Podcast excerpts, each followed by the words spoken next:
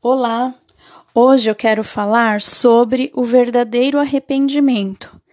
Quem é que nunca errou? Quem é que nunca fez algo de que depois se arrependeu de ter feito? Então, o que eu devo fazer quando errar? Como começar de novo?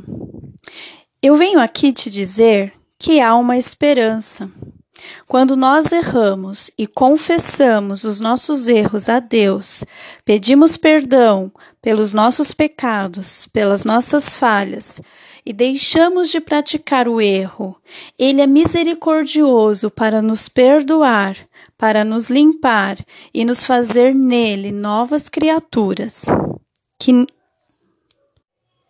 que possamos buscar em Deus a sabedoria para recomeçar o primeiro passo é reconhecer o seu erro, enxergar as suas falhas, se arrepender verdadeiramente, querendo fazer algo novo, algo diferente.